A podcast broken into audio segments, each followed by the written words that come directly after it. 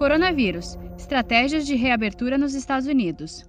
Enquanto não tiver queda no número de casos, queda no número de mortes, uma queda significativa e que a gente não tenha sobra de leitos, não pode reabrir. É assim que tem que ser? Radical assim? É assim que tem que ser e é o que está mostrando. Claro que isso foi feito, é, alguma projeção, ele, se, ele, teve esses números, não foi da cabeça dele, foi de uma equipe técnica, uhum. é, infectologistas, epidemiologistas, clínicos de uma maneira geral, é, questão da, da, da, parte econômica também do país, claro. e fizeram um plano de ação. Tudo na vida tem que ter um plano de ação, tem que ter um começo, meio e fim. Senão a gente não vai alcançar os nossos objetivos. A gente tem que ter um objetivo final. É que a gente imagina a pressão econômica que Nova York deve estar sentindo para reabrir, para voltar. É.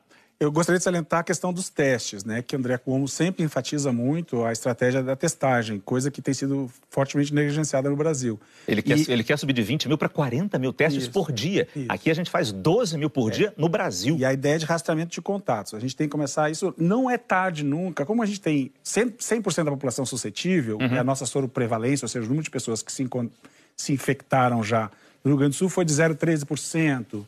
No, na Baixada Santista, 1,41%.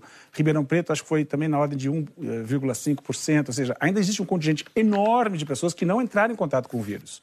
Então, a gente precisa adotar a estratégia de testagem já para rastreamento de contato. É. É, e cada americano recebeu, se eu não estou enganado, 1.250 dólares. Saiba mais em g1.com.br barra coronavírus.